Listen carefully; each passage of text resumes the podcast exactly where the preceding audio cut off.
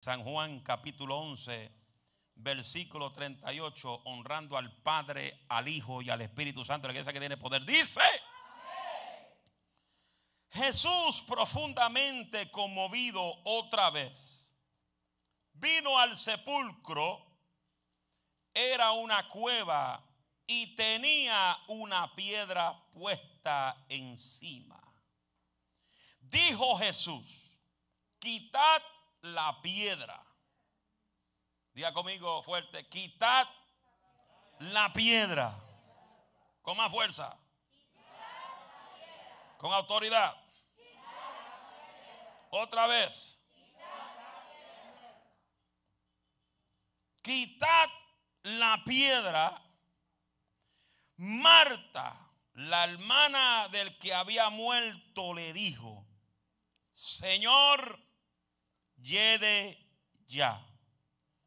Porque es de cuatro días.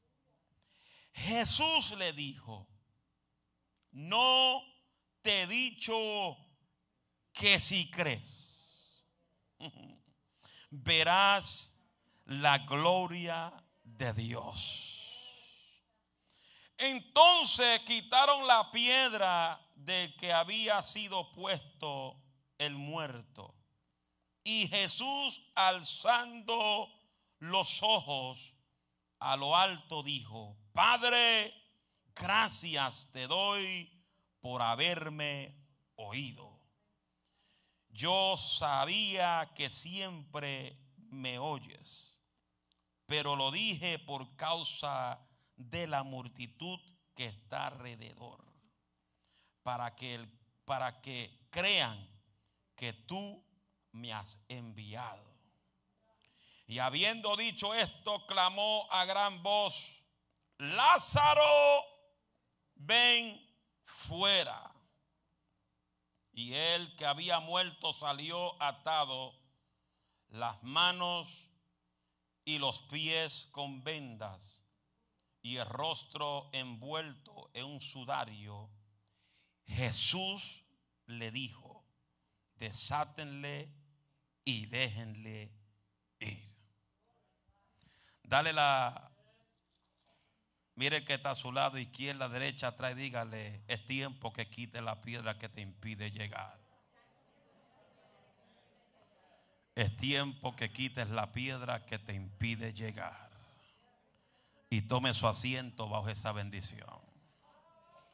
Sea Dios bendito por la eternidad quita la piedra que te impide llegar a la bendición. Esta historia es una historia muy conocida. Los que estudian Biblia conoce bien la historia de Lázaro. Todas las historias en la Biblia tienen un gran significado. Y muchas veces la gente lee la Biblia como si fuera cualquier libro. Y la Biblia no es cualquier libro. Tú tienes que leer la Biblia y tipificándote a ti dentro de la palabra. Y esta historia es muy conocida cuando este hombre llamado Lázaro enfermó. Diga, Lázaro enfermó. Su hermana María y su hermana Marta mandaron a decirle al Señor, que este hombre que Jesús amaba mucho había enfermado.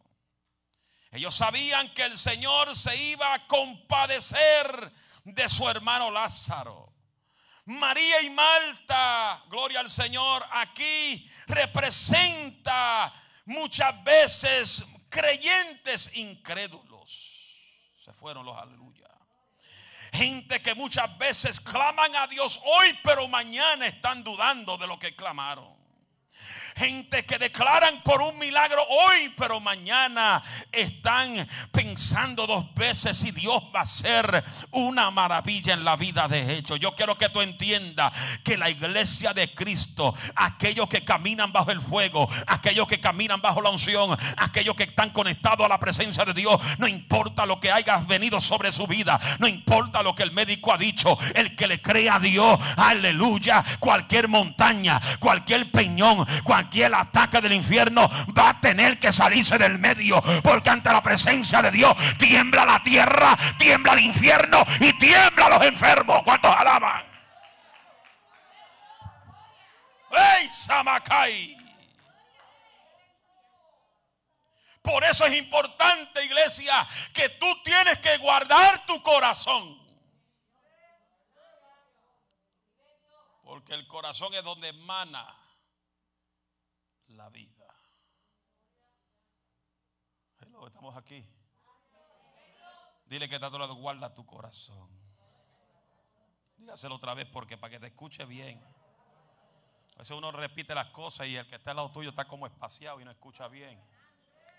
Tú que estás en el internet, guarda tu corazón. Guarda tu corazón. Si hay rencor en tu corazón, lo tienes que sacar porque el rencor destruye tu corazón. Si hay crítica en tu corazón, lo tienes que sacar de ahí porque la crítica daña tu vida. La Biblia de la abundancia del corazón, ábrala si en tu corazón hay fuego, tiene que salir fuego por tu boca. Alma mía, lava la gloria del Eterno. Si en tu corazón hay limpieza y tu altar en tu corazón está puro, por tu boca salen palabras puras, palabras santas, no palabras que dañe, no palabras que destruya. Aleluya. Por eso la Biblia nos enseña ninguna palabra corrompida salga de vuestra boca, sino la que es necesaria para la edificación del cuerpo de Cristo. Por eso un corazón limpio habla sin pena y sin problema. Denle el aplauso al Eterno que Él vive para siempre.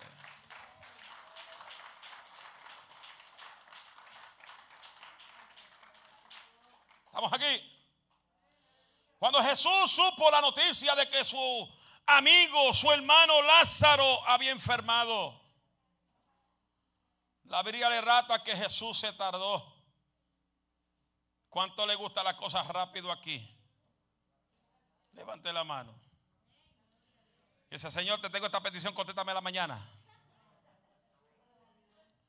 Porque el hispano no tiene un espíritu de paciencia, de espera todo lo quiere de la noche a la mañana.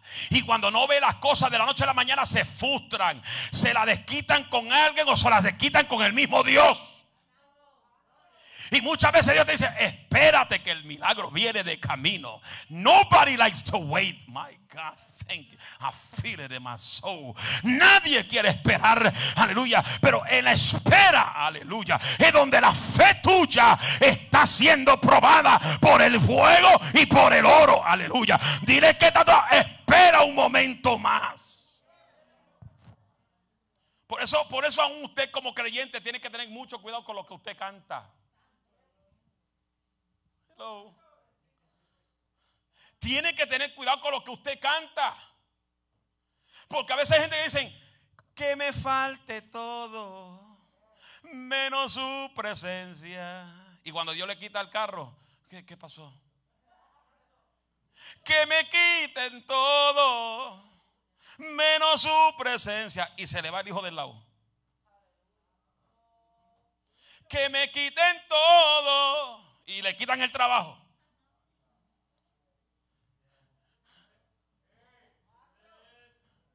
Por eso tú tienes que tener cuidado de lo que tú. Es como me pasó lo que conté hace un par de semanas atrás, que cuando estuve en Houston, Texas, una de las primeras veces que fui, el pastor dice: Vamos a dar la campaña al aire libre. Y yo comencé a cantar la canción favorita porque yo estaba pegado a esa canción. Esa canción me tenía pegado. Y donde quiera que iba lo cantaba: Dios manda lluvia. Y comencé a cantar al aire libre: Dios manda lluvia. Derrama de tu espíritu. Y de momento me pegué: Dios manda lluvia, y Dios manda lluvia, Dios manda lluvia. Y de momento yo y comenzó a caer lluvia. Y nos fuimos para adentro de la iglesia y el pastor dice, ¿por qué llamaste a la lluvia? Porque lo que tú hablas por tu boca, el proverbista dijo, el poder de la vida y de la muerte está en tu lengua. Lo que tú declaras en tu lengua es lo que tú vas a comenzar a ver. David dice que tú te sellas con los dichos de tu boca. A veces yo oigo gente que dice, ay, este hijo está endemoniado. Pues endemoniado va a estar.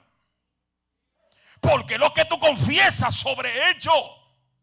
Pero cuando tú declaras sobre tu hijo, sobre tu casa, vea lo que vea, esté atado más por el diablo, esté endemoniado hasta los sesos. Pero la palabra profética de un hombre y una mujer llena de fuego cambia esos espíritus de Samaya soja. Y tú comienzas a profetizar. Y esas piedras del diablo van a tener que derrumbarse en el nombre de Jesús. Aunque tu hijo está atado por el infierno, tú profetizas sobre él. Él es un hijo de Dios. Él es una profeta. Él es el Samaya soja. Y el diablo va a tener que soltar lo que a ti Dios te ha entregado. Falta un grito de alabanza el que vive y reina.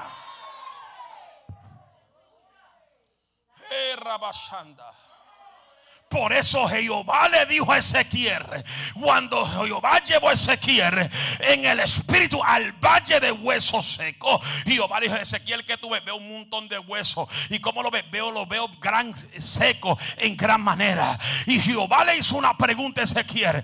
Y Jehová dijo, Ezequiel, ¿y esos huesos vivirán?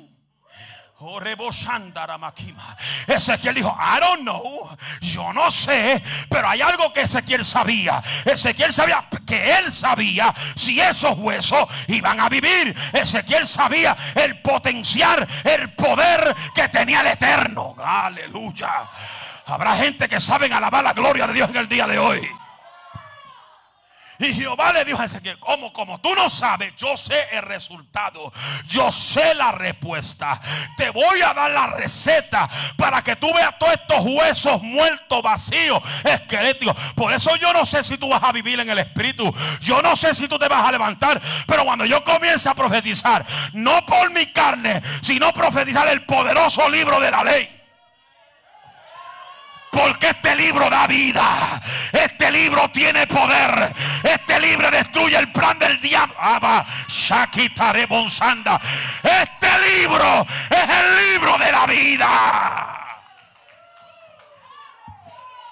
Jehová le dijo a Ezequiel, no profetice pamplina, no profetice chisme ni crítica, no profetice lo que tú oyes, profetiza mi palabra. Esta palabra levanta el más muerto. Esta palabra, gente, que saben que la palabra tiene mucho poder.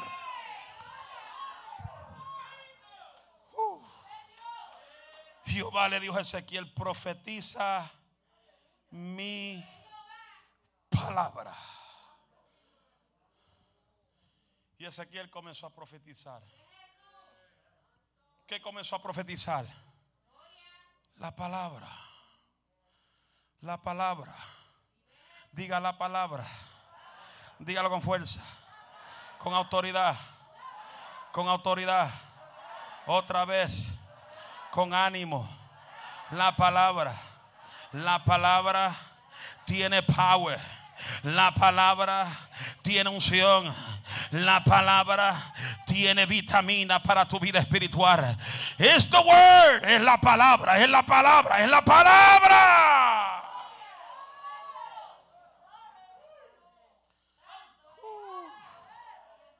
¿Estamos aquí? Diga la palabra. Y Ezequiel comenzó a profetizar la palabra. Huesos secos júntese en huesos con sus huesos. Porque aún con la palabra tú tienes que saber cómo pronunciarla.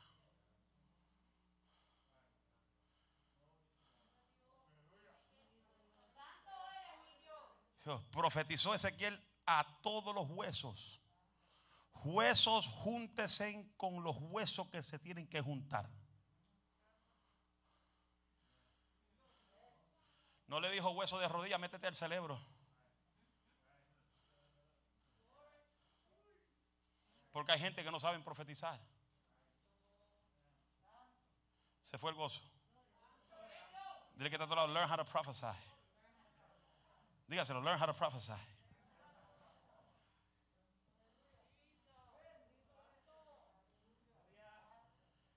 Así ha dicho Jehová de los ejércitos a estos huesos. He aquí yo hago entrar espíritu en vosotros y vivirá.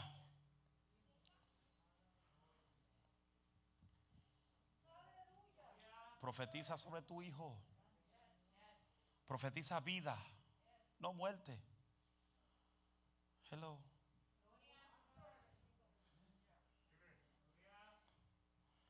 Yo me río porque hace dos o tres días atrás me llamó un hermano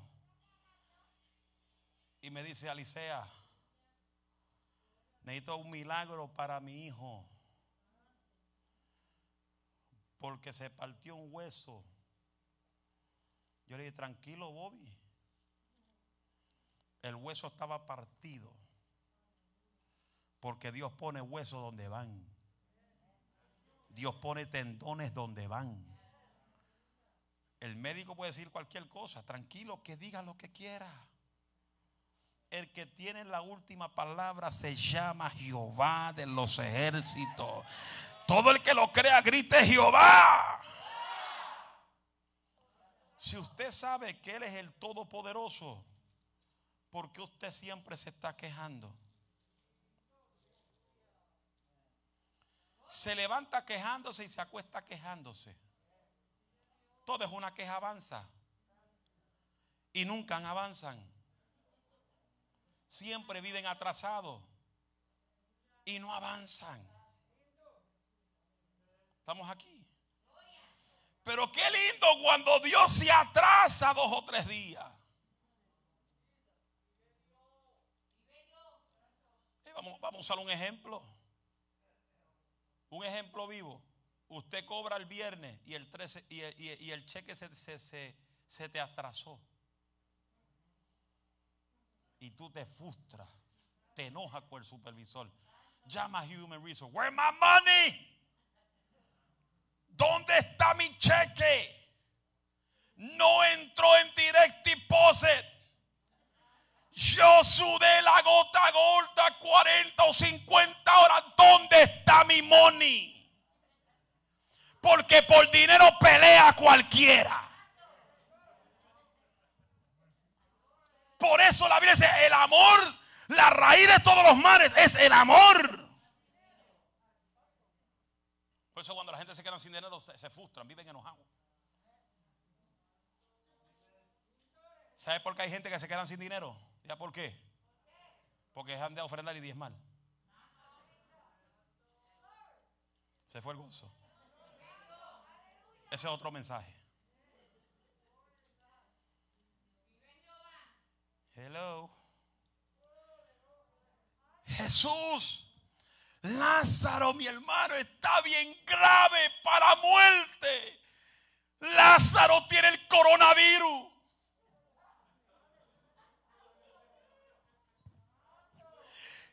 Y lo tienen en la máquina respiratoria. Ya no hay solución para él. Jesús dijo, I'll be there. Voy a llegar. Cógelo suave. Cógelo con take it easy. Yo voy a llegar. Pero las esperas de Dios, aleluya, es para probar tu fe. A mí nadie me diga que tiene fe y siempre vive quejándose. Aleluya, aleluya, aleluya. Nadie me diga que tiene fe y no le cree al Dios de los milagros. Nadie me diga que tiene fe y no cree que Dios te suple la necesidad. Nadie me diga que tiene fe y tu hijo no puede ser restaurado. Nadie me diga que tiene fe y siempre tiene una duda en su boca. Fe es declarar lo que no es como si es. Las esperas de Dios es para probar nuestra fe. Hebreo 11.1 dice, Hebreo 11, Hebreo 11.6 dice, pero sin fe es imposible agradar a Dios. Tener fe es tener paciencia.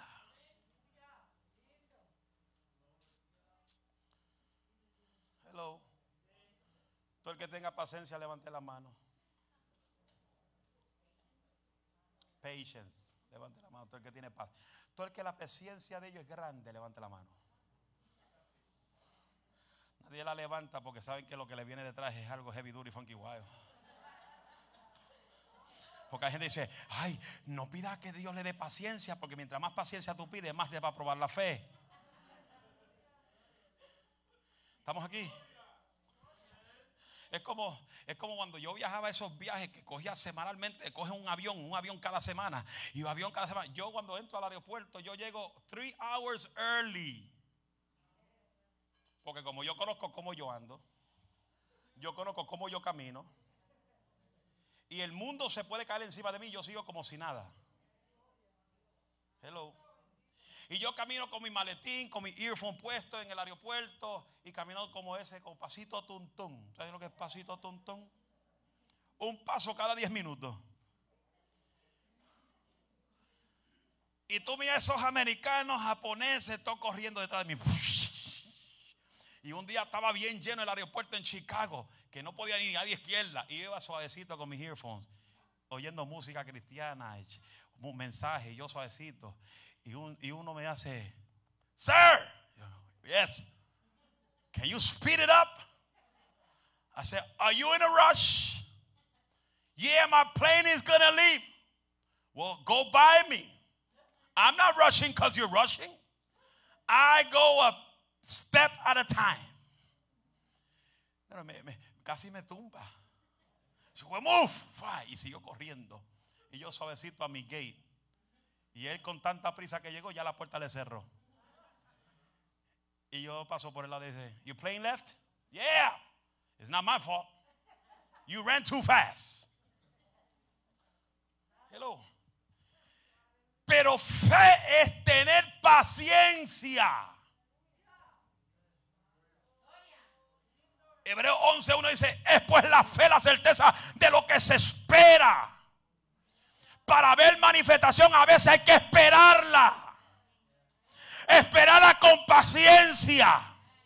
Cuando tienes la certeza en tu corazón que nuestro Dios no miente, que nuestro Dios es fiel, que Él tiene todo el poder, toda autoridad, lo que tú estás esperando, la promesa de Dios, Él te la va a entregar. Pero necesitas paciencia es pues la fe de lo que se espera. Esperar es tener paciencia, cogerlo con easy. Jesús se tardó dos días.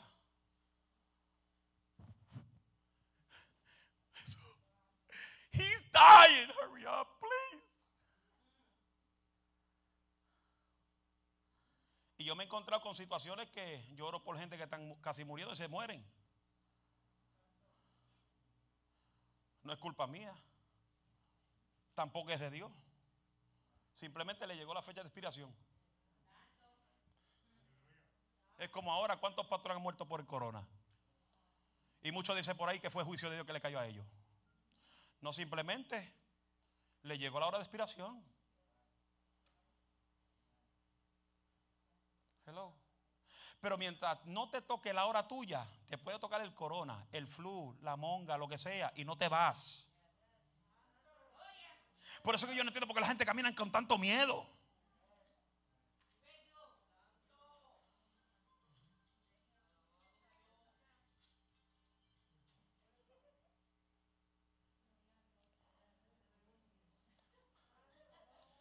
Es pues la certeza de lo que se espera. Dile que todo lo tiene que esperar.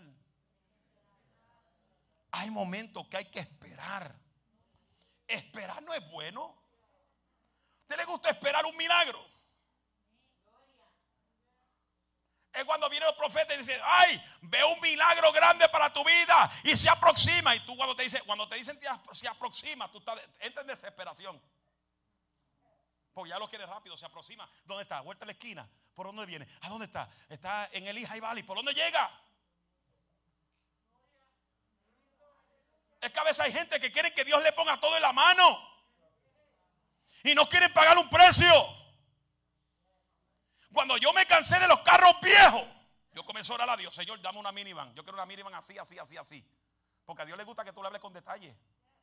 Porque Dios es un detallista.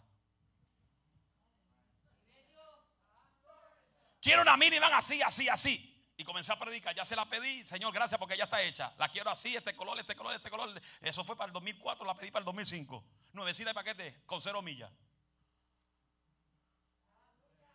Iba a los cultos y venían los profetas. Anda, vaso, camina, vaso mío. Veo, veo una minivan que llega de camino. Yo que coja la curva.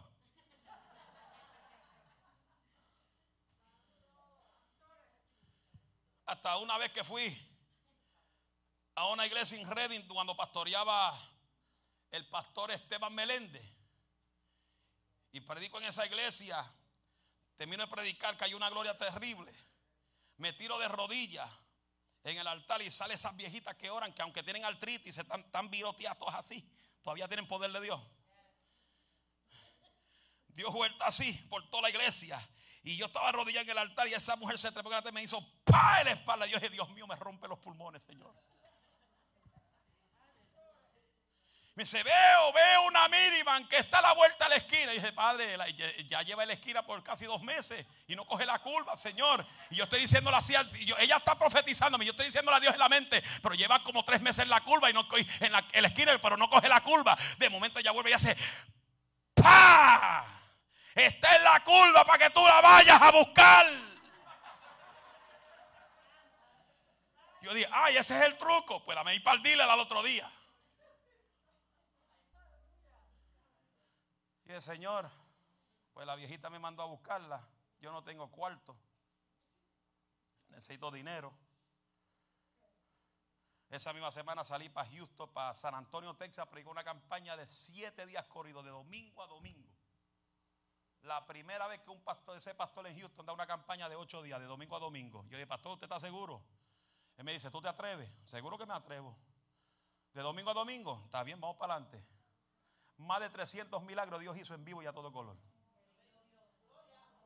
Y aún con todos los milagros había gente de la iglesia dudando del predicador. Y el, sábado Dios me dice, hay gente que están dudando de los milagros. Yo tranquilo, profetiza esto. Y Dios me dice, dile a la iglesia que a las 12 y punto de la tarde el domingo entrará un indio con tatuajes por donde quiera y le va a entregar a la iglesia lo que falta para abrirle a la nueva propiedad que tienen a la parte de atrás. ¿Qué necesita? 15 mil dólares. Ese indio le va a traer 15 mil dólares cash a la iglesia. Y todo el mundo dice, 15 mil. Y después el culto de padre me dice, eso, eso, eh, él ve la licea. Espera que mañana. Porque aún, el pastor estaba medio incrédulo. Y el culto comenzó a las 10 de la mañana el otro día, el domingo, y la puerta abría, y todo el mundo decía, no es el indio. Llegó las once y media, y yo estaba, Dios mío, Señor. Tú me diste esa palabra, pero el indio no aparece. Señor, son las once y media, once y cuarenta. Yo estoy a punto de terminar once y cuarenta y cinco. Porque aún al profeta Dios le prueba la fe.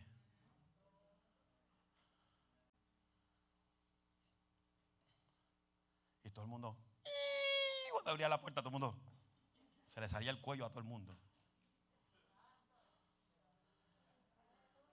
Pero nadie sabía, solamente Dios, que el jueves de la campaña estaba transmitiendo la iglesia el culto por la radio y Dios sanó una mujer que llevaba 10 años con un flujo de sangre. Y esa mujer era la esposa del indio. Y nadie lo sabía, yo tampoco. Y cuando llegó las 11 y 50, yo dije, Lord, 60 seconds left de aquí salgo como falso profeta. Sí, es como, es como cuando la, cantante mexicana murió. ¿Sabe cuántos me pelaron por Facebook?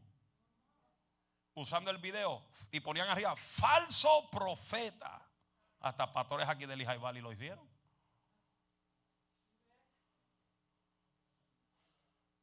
Y yo le digo a la gente, como si yo tengo la culpa que la gente son desobedientes.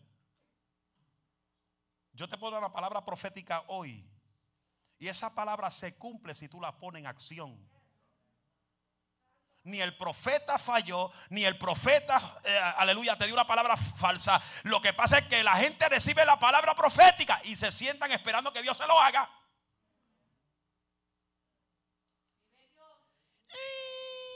Y ahí, llegó el indio. Chacho, tenía el pelo hasta más abajo de las nargas. Todo hasta abajo. Yo hasta me asusté porque tenía un machete aquí. Ay, santo Señor, guárdame.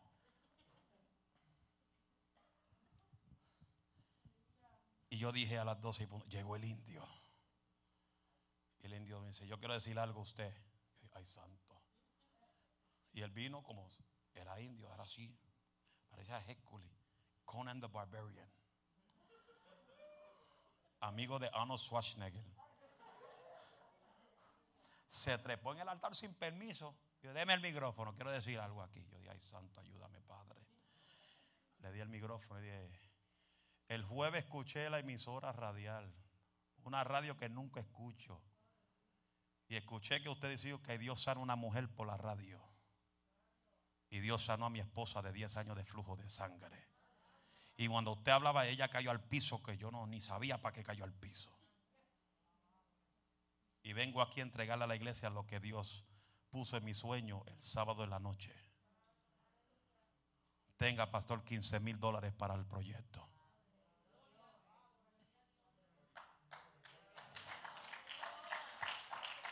Dios habla. Dios revela. Dios todavía habla. ¿Sabe por qué la gente no recibe hoy? Porque no están conectados al satélite del cielo.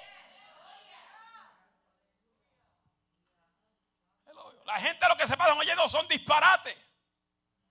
Metiéndose a páginas de gente hablando disparate. Que no es edificante para su vida espiritual.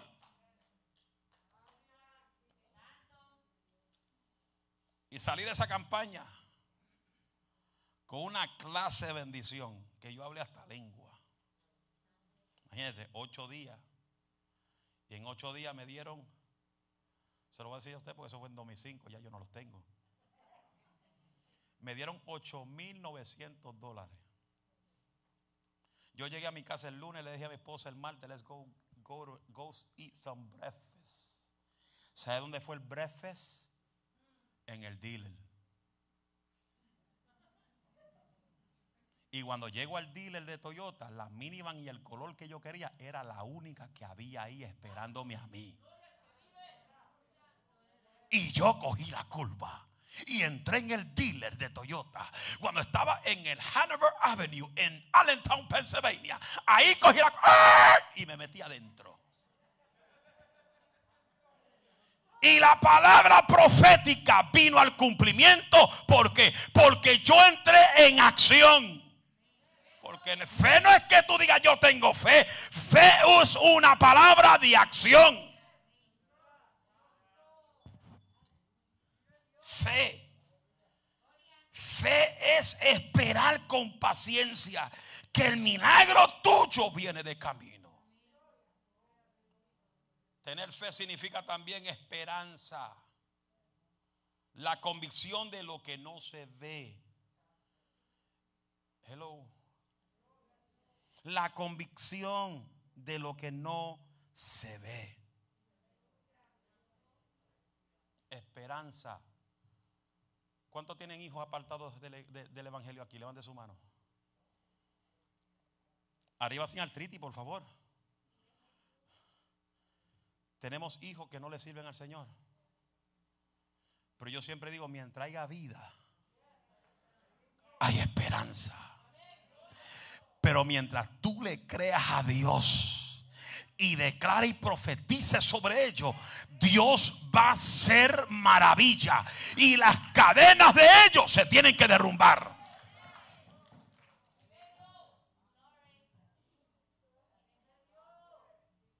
Fe significa tener acción. ¿Sabe dónde más Dios prueba la fe de uno? En lo, que más uno ama. ¿Sabe cuál es ese? ¿Sabe dónde Dios prueba la fe? En donde más uno ama. ¿Sabe cuál es ese? Diga, ¿cuál es ese? Tu dinero. Porque la gente hoy en día dice, ay, la pandemia está dura, la economía va bajando, y ahí comienzan a dejar de ofrendar, de diezmar. Hello. La iglesia no sufre porque esta iglesia es de Dios. Y el que mantiene los biles aquí es Dios. Y los hermanos que son fieles a esta obra. Hello. Cuando esta iglesia tuvo cerrada, creo que fueron dos meses. Aquí los biles se pagaron al día. Todo está pago al día. Hello. Y aún en medio de toda esa situación, muchos se sentaron para atrás, relax. Yo no llamé a nadie. Hello, ¿Qué pasa que usted no diezma? ¿Qué pasa que usted no ofrenda? Eso no es problema mío. Ese es problema suyo. A usted que se le van a acabar las habichuelas, a mí no. Hello. Se fue el gozo, nadie alaba al Señor. ¿Cómo dice Mateo? Tener fe significa tener acción. Mateo 7:8, porque todo aquel que pida, recibe. Y lo que busca, halla. Y al que llama, se le abrirá. Tres palabras. Recibir, hallar y abrir. Estamos aquí. Santiago 2.18 dice, porque alguno dirá, tú tienes fe y yo tengo obra. Muéstrame tu fe, muéstrame tu fe sin obra, sin tu obra. Y yo te mostraré mi fe con mis obras. Fe.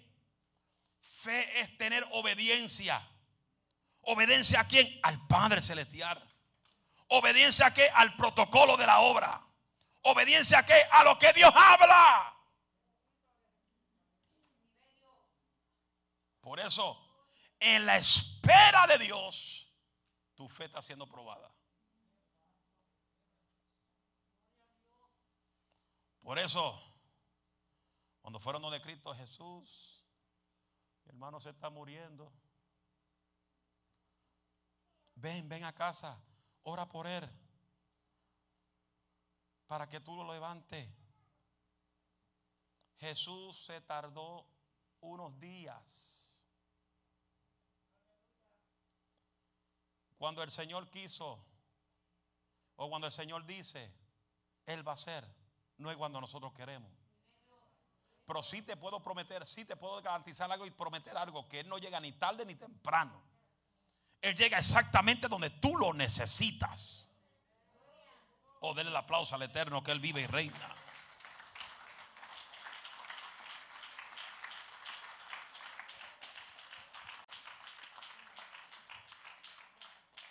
Cuando el Señor llegó a Betania, ya Lázaro había muerto por cuatro días. Y tan pronto Marta se enteró que el Señor estaba cerca, salió al encuentro con el Señor. No le eches al Señor la culpa por tus fracasos.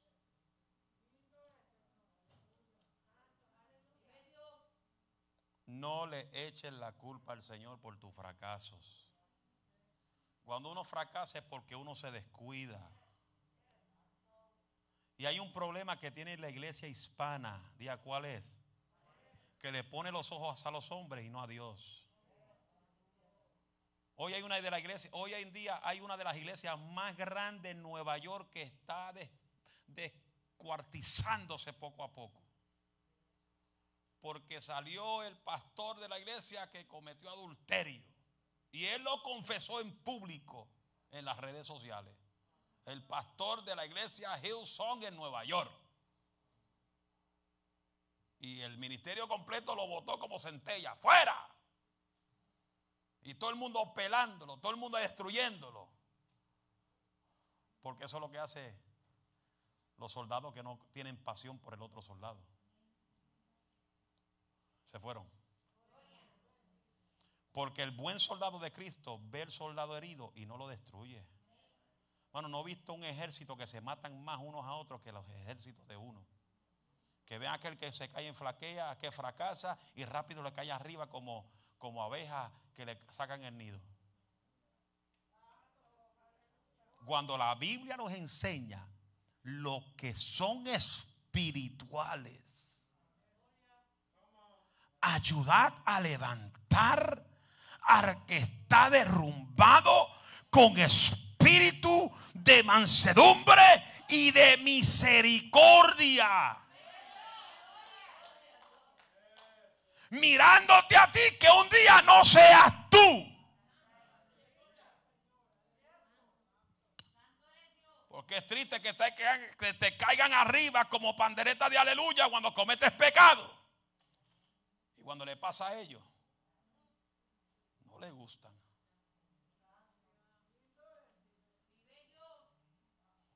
Por eso antes me llamó otra. Alicea, no quiero ir a la iglesia. ¿Por qué? Porque quiero ir en pantalones. Vente a la mía. Aquí yo no te quito la ropa. No, porque fui a una y, tienen un sign bien grande. Si tienen pantalón, no entran a la iglesia. ¿Qué es eso? La iglesia son para gente enferma. La iglesia es para gente enferma. Si vamos a ver todo lo que tenemos el Espíritu Santo, tenemos que traer a alguien enfermo al templo. Hello.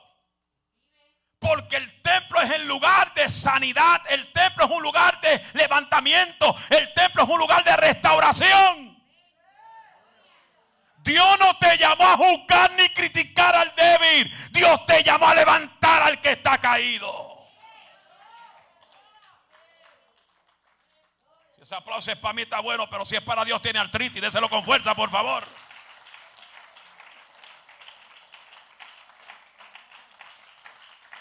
Marta le echaba la culpa a Jesús como muchos le echan la culpa a Jesús cuando pasan por el problema. Marta le dijo, porque tú no llegaste a tiempo, mi hermano está muerto por tu culpa.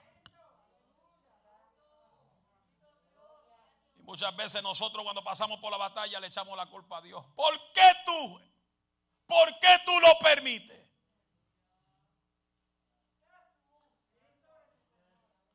Dios no te va a dar una carga más de la que tú no puedas llevar. Y si la carga está pesada, está heavy duty, funky wild, Él te agarra por la mano de derecha y te dice, yo voy para adelante contigo. No te voy a dejar solo. En medio de las tinieblas, yo te voy a llevar a la luz. En medio de la oscuridad, va a alumbrar la sangre de Cristo sobre tu vida. Aunque pase por el valle de sombra de muerte, yo no te dejaré. Yo no te dejo. Yo estaré contigo hasta la meta final. Levante esa mano y den un aplauso fuerte al Eterno.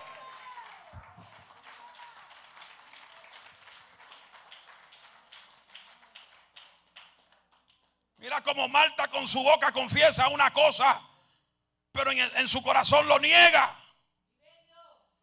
Cuando el Señor le dice, Marta, tu hermano resucitará. Y ella le dice, sí, yo lo sé. Yo sé que resucitará en el tiempo, en el tiempo postrero, en el tiempo de la resurrección. A veces nosotros nos olvidamos al Dios que nosotros servimos. Muchas veces nos olvidamos el Dios en quien servimos. Le servimos a un Dios de poder.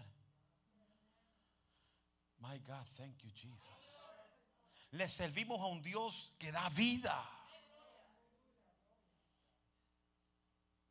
El Señor le dijo, yo soy la resurrección y la vida. El que cree en mí, aunque esté muerto, vivirás. Por eso tú tienes que decirle a tu vida lo que está muerto en ti que reciba la vida de Dios. Hello, hello, hello, hello, hello.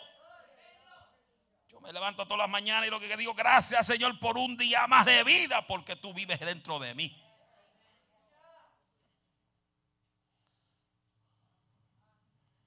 Marta salió al encuentro corriendo para buscar a su hermana María.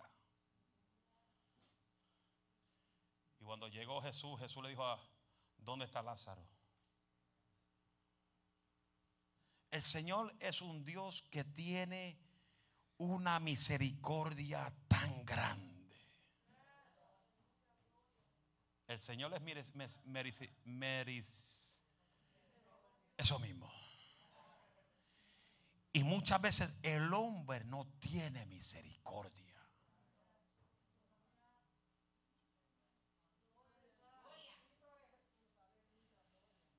Como yo he dicho, la gente entiende en este tiempo que hay dos caminos, uno al cielo para, con Cristo y uno al infierno con el diablo. Pero yo no tengo que decirle todo el tiempo a la gente dónde se van a ir. Si ellos saben. Hello. Es como a veces tuvieron casi un año y llaman a Alicia, ¿qué tú piensas? ¿Se salvó o se perdió? ¿Quién? La cantante que murió. Ese es problema de Dios, ese es problema mío. That's not my problem. Eso no es mi problema. A veces tú oyes a la gente hablando por Facebook, por donde quiera. Se lo lleva el diablo, el diablo se lo llevó. Como si ellos fueran los jueces. Nadie conoce los últimos segundos de respiro en la vida del ser humano. En la cruz del Calvario, ¿a quién Dios se.? No, tú estarás conmigo en el paraíso. ¿A quién, ¿A quién se lo dijo? ¿A quién? El ladrón. No fue bautizado con el Espíritu Santo, no habló lengua, no fue bautizado en las aguas. Y en allá Dios, no, hoy tú estarás conmigo en el paraíso. Porque aún en el último segundo de la vida del ser humano hay una misericordia de Dios para ellos.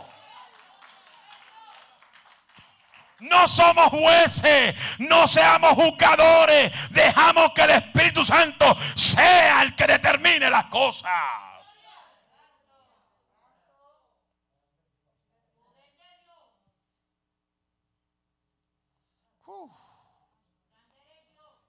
Hay veces que las personas que te rodean te pagan con cosas negativas. Te pegan cosas negativas. Por eso yo siempre digo, no te juntes con gente negativa. Gente chismosa, salte del lado de ellos. Deja que hablen solo. No te juntes con gente chismosa. No, pero yo no hablo chisme, pastor. Pero voy y me entretengo. ¿Eso qué pasa? El que habla chisme tiene un demonio en la lengua. Y el que se entretiene escuchándolo tiene dos en los oídos. Porque la lengua es una y los oídos son dos. Eso quiere decir que el que lo escucha está más endemoniado que el que lo habla. ¡Ay, rama seca!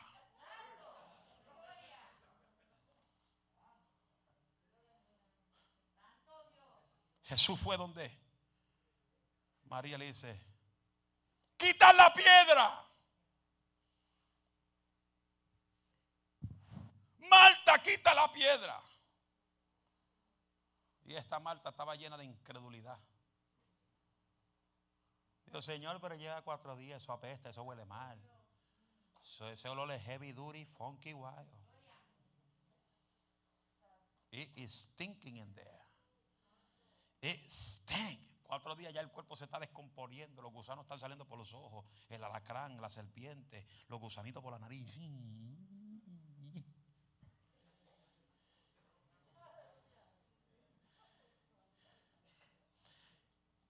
Jesús dijo, ¿quién dijo? Es que, es que cuando Jesús habla, cuando Jesús abre la boca, Él lo que está soltando es su vida. Jesús dijo, no te he dicho que si crees, verás mi gloria. Lo que pasa es que la gente quiere ver la gloria sin quitar lo que estorba la gloria. Ay, se fueron, se fueron, se fueron, se fueron, se fueron. Ay, se fueron, se fueron, se fueron. La gente quiere ver gloria sin quitar lo que estorba la gloria.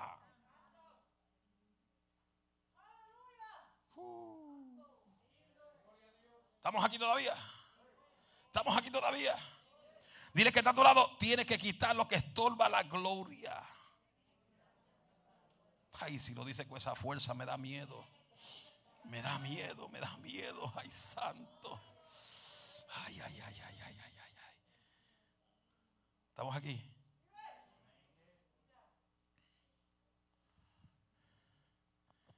Jesús dijo, no te he dicho que si crees verás mi gloria.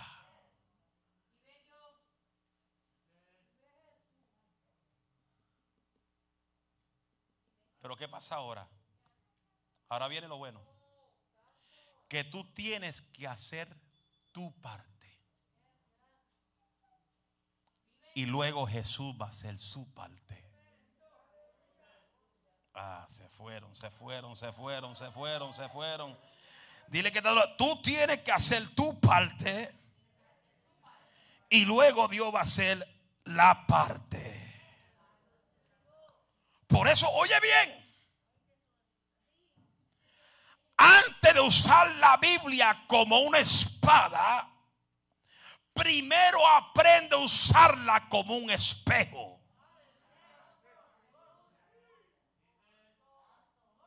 Porque la gente usa esta Biblia a su propia concupiscencia. Antes de usar la espada, la Biblia como una espada, asegúrate de usar la Biblia como un espejo en tu vida. Porque esta palabra cuando la abre va a identificar lo que tú eres.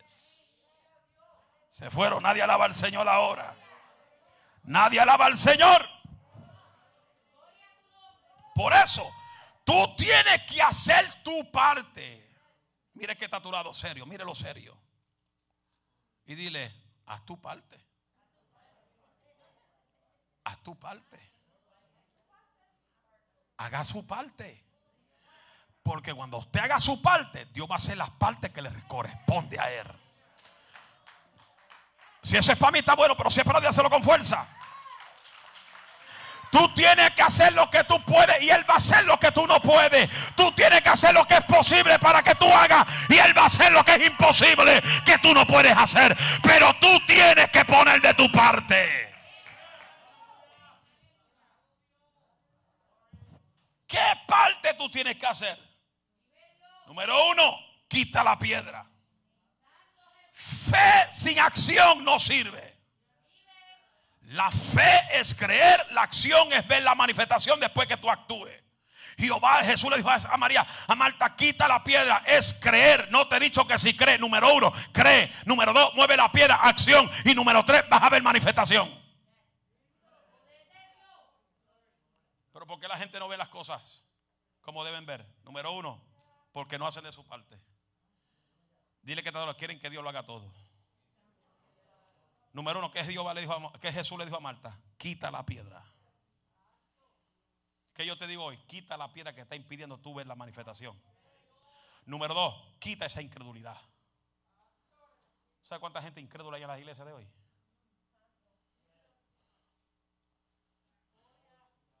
Quítate ese desánimo. Gente por cualquier cosa se desaniman. Ay, aquel hermano me miró como de medio lado y no voy más para el culto porque no me gustó cómo me miró. Quita ese deseo de las cosas del mundo. La gente envidia lo que el mundo tiene. Y el proverbista dice en una ocasión, no envidies la bendición de los enemigos.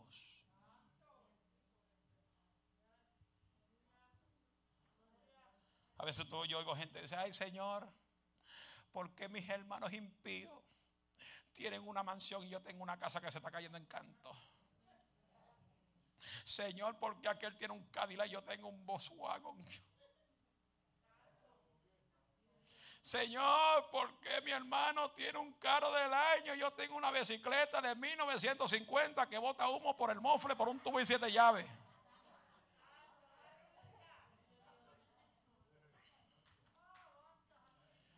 Dios es un Dios de provisión. Dios es un Dios de prosperidad. Pero ¿qué es lo que más Dios busca? No que tú prosperes materialmente. Es que tu vida espiritual prospere. Mateo 6:33 dice, busca primeramente su reino. Y luego que tú estás centralizado en el reino, lo demás te llega. Yo le digo, hermano, yo doy gracias al Señor por los hermanos que me apoyaron para Puerto Rico. Yo doy gracias al Señor porque si no fuera por la ayuda de los hermanos, yo iba a llegar como quiera. Con ayuda hermano o sin ayuda de hermano, porque yo le creo a Dios por 20 años casi predicando, yo le he creído a Dios por toda mi vida. Y he aprendido lo que es vivir por fe, caminar por fe, comer habichuelas, comer pan, comer huevos con arroz, comer eh, sachichón, comer ah, sachicha sin nada. Yo sé lo que irme a dormir con un poquito de chirio. Por eso, lamentablemente, cuando venga el hambre y cuando se trepa allá Byron con la vieja esa Kamala Harris, que dicen que le va a quitar la chuleta y el bistec a medio mundo. Aquellos que les gustan comer mucha carne, empiecen a guardarla ahora. Porque esa va a quitar las vacas y los caballos de este país. Imagínense que ya se están comunicando con, con, Maduro, se están comunicando con el presidente de Cuba. Están planificando. Hello. Pero que planifiquen lo que les da la gana. La iglesia de Cristo no hay diablo que la toque. Las puertas del Hades no prevalecerán contra la iglesia. Por eso te estoy diciendo por más de dos o tres meses que hay que meterse con Dios. Hay que orar y buscar presencia de Dios. Porque lo que viene, aleluya, no es nada fácil. Si se trepa Byron, no es nada fácil lo que viene. Pero oiga bien para el mundo. Porque la iglesia de Cristo está cubierta con la sangre del cordero. Y la Biblia dice que Él nos suplirá todo conforme a sus riquezas en gloria. Y para ver las promesas de Dios, tenemos que pasar por el desierto.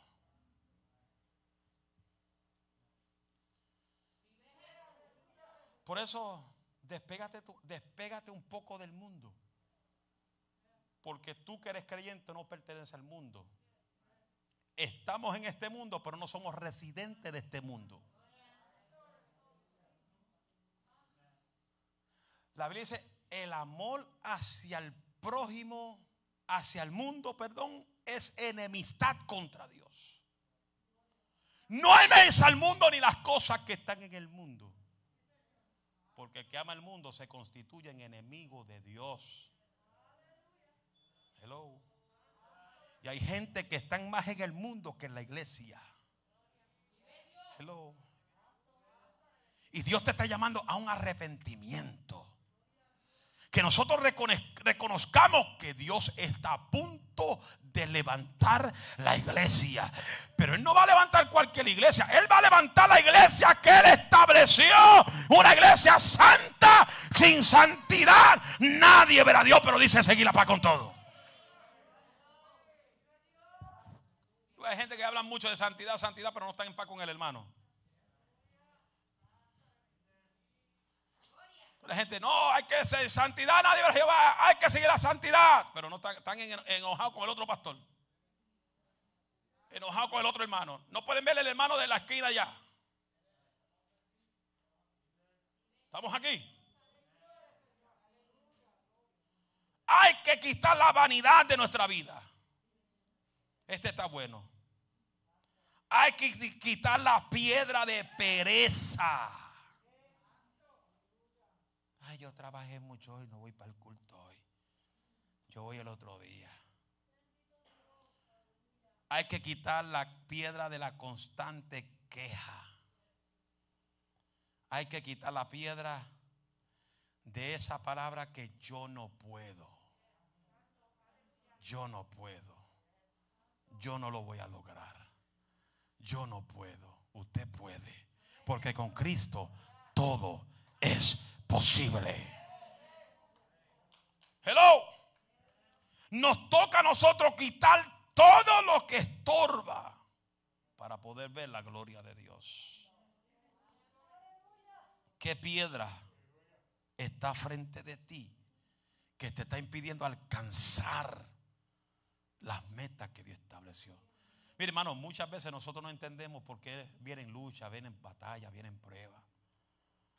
Y constantemente termina una y vuelve otra, y termina una y vuelve otra, y termina una y sigue otra, y sigue otra, y sigue otra. Y, Ay, Señor, I can't no more. ya no puedo más. ¿Cuánto lo han dicho? Ya yo no puedo. Ya son muchas las batallas, ya yo no puedo. ¿Por qué no le da mi lucha a Cantinfla o a Chespirito? Porque yo no puedo más. Y él te dice, tú puedes. Tú eres valiente. Tú eres una guerrera.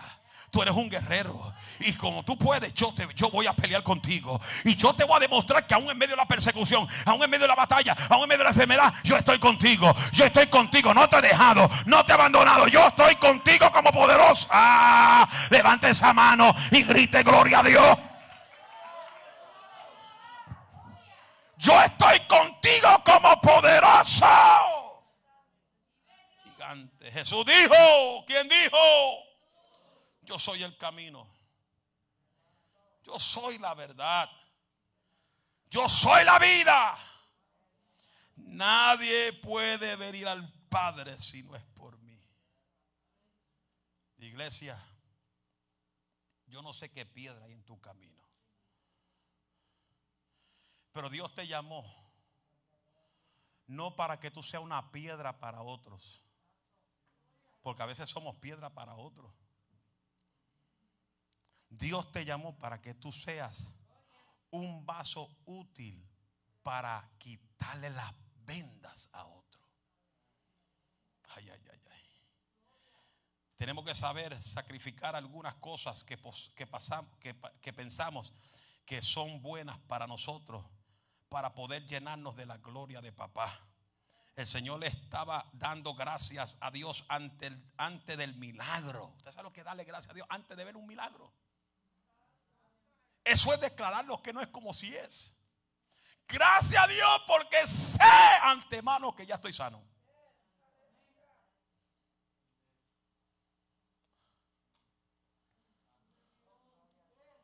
Yo fui a ver a mi doctor antes de ir a Puerto Rico. Y me dijo algo ahí. Yo dije, no, you're a liar. You are a liar. I cancel those words in Jesus' mighty name. He said, hey, what are you talking about? I, I, am, I got the power of the Holy Spirit. Yo no acepto nada negativo de nadie. Nothing, nothing. I am full of power. Oh, esa es la iglesia en inglés, perdón. Yo estoy lleno del poder y no acepto nada negativo de nadie porque este cuerpo es cuerpo del Espíritu Santo. Y lo que entra aquí tarde o temprano tiene que salir para afuera en el nombre de Jesús. Pero no seas piedra para otros. Dios te llamó para un ministerio, te quiere levantar, te quiere usar como, como un líder. No se te mete ese espíritu, voy a quitarlo él para ponerme yo, porque eso no funciona aquí. Es el que se humilla, Dios le ensalza. Hello. El Señor le estaba dando gracias al Padre ante el milagro. Porque Él llama las cosas que no son como si fueran. Y le dijo a Lázaro, sal fuera. Y la Biblia dice que inmediatamente Lázaro salió de la tumba atado con las manos, atado en los pies y vendado en su rostro. Y Dios le dijo a los que estaban ahí, desátenlo y déjenlo ir. Quiere decir, Dios te llamó para tú sanar al herido. Dios te llamó para quitarle las vendas al ciego. Dios te llamó para que le quite las cadenas que atan el que está apartado. Dios no te llamó a criticar, a juzgar a destruir y a difamar. Jesús dijo, Lázaro bien fuera y Lázaro salió atado en sus manos, atado en los pies, atado en la vista y atado por donde quiera. ¿Qué Jesús dijo? Desátenlo. Desátenlo.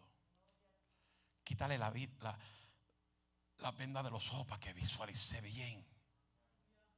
A veces hay gente que hay que quitarle la venda que tiene los ojos para que puedan visualizar las cosas espirituales.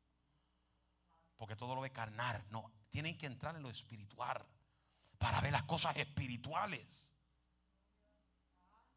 Por eso la Biblia dice, esta, esta, esta unción, esta unción del Espíritu Santo es locura para que no está lleno del Espíritu. Por eso cuando tú estás lleno de la unción, tú te paras donde quieras y la manifestación tiene que fluir. Por eso la Biblia dice, el que cree, estas señales, seguirán a los que creen. En mi nombre echarán fuera y en mi nombre se sanarán. No nada más el pastor, no nada más el profeta. Dios quiere usar tus manos. Termino diciéndote, quita la piedra que está frente de tus ojos para que pueda visualizar lo grande de Dios que Dios tiene para tu vida. Póngase sobre sus pies. Padre, te doy gracias por esta palabra.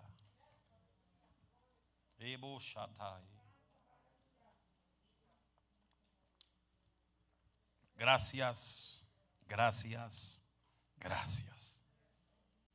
Tuya es toda gloria, tuya es toda honra, porque solamente a ti te pertenece.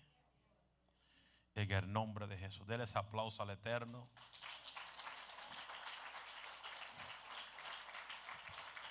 Si hay alguien en esta tarde que desea entregarle su corazón a Jesús o reconciliar su vida con Cristo, yo te informo en esta tarde,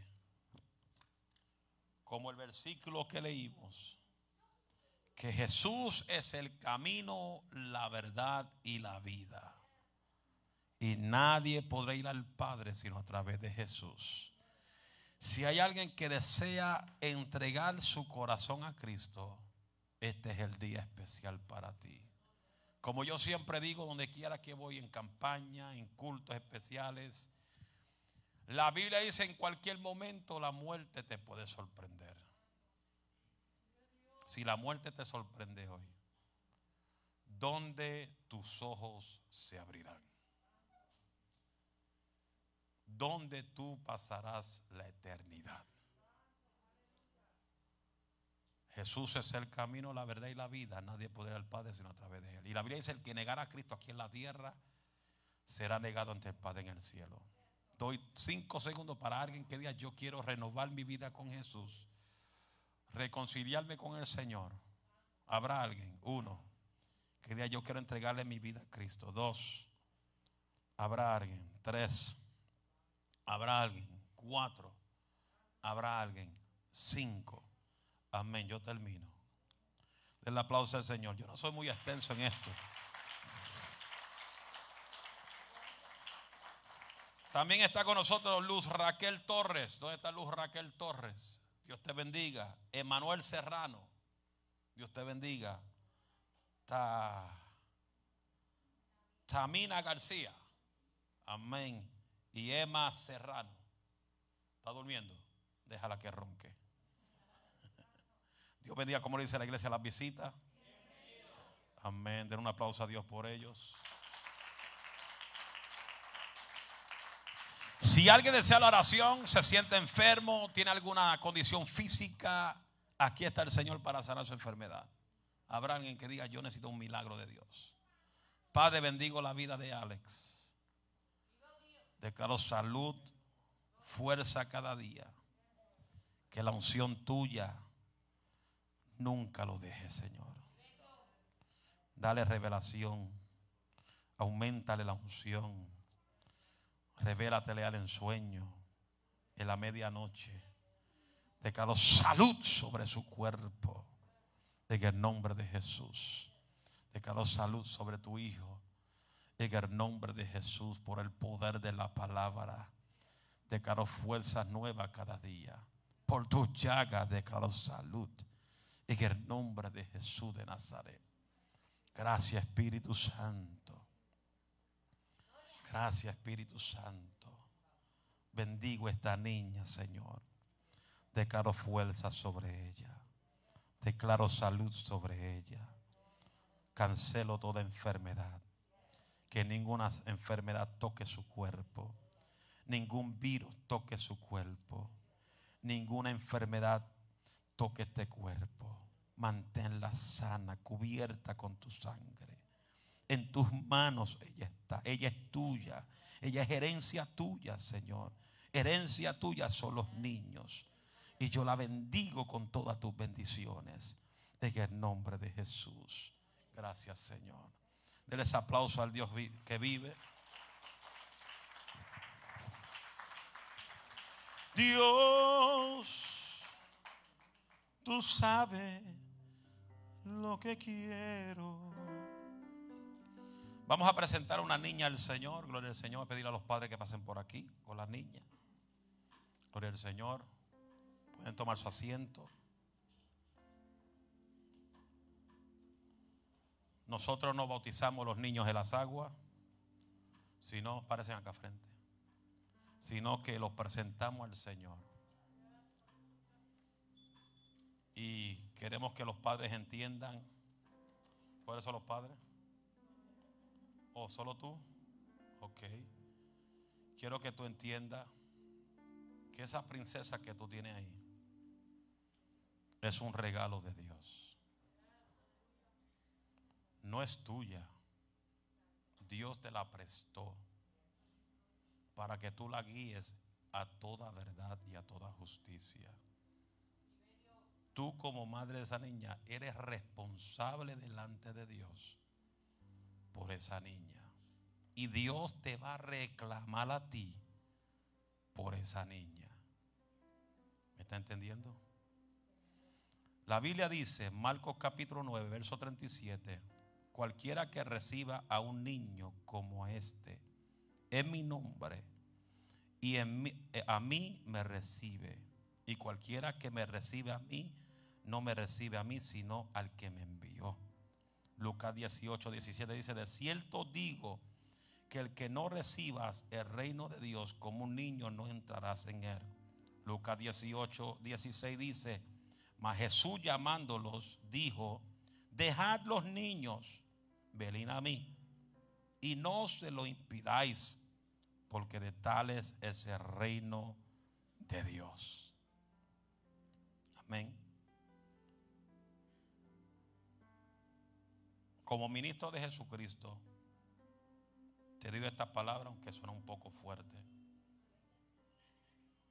Dios te entregó esta niña no para que se la dé al mundo, sino Dios te la dio para que le sirvas a Él y le enseñe el buen camino del Evangelio. La Biblia dice, cuando el niño, llega viejo, no se apartará de Él.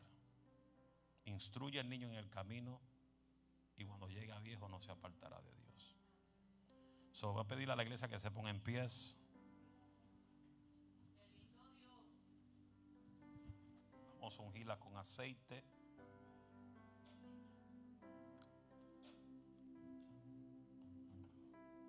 Normalmente los pastores levantan a los niños arriba, pero por la situación que está pasando el mundo, pues pasa por aquí, pente aquí.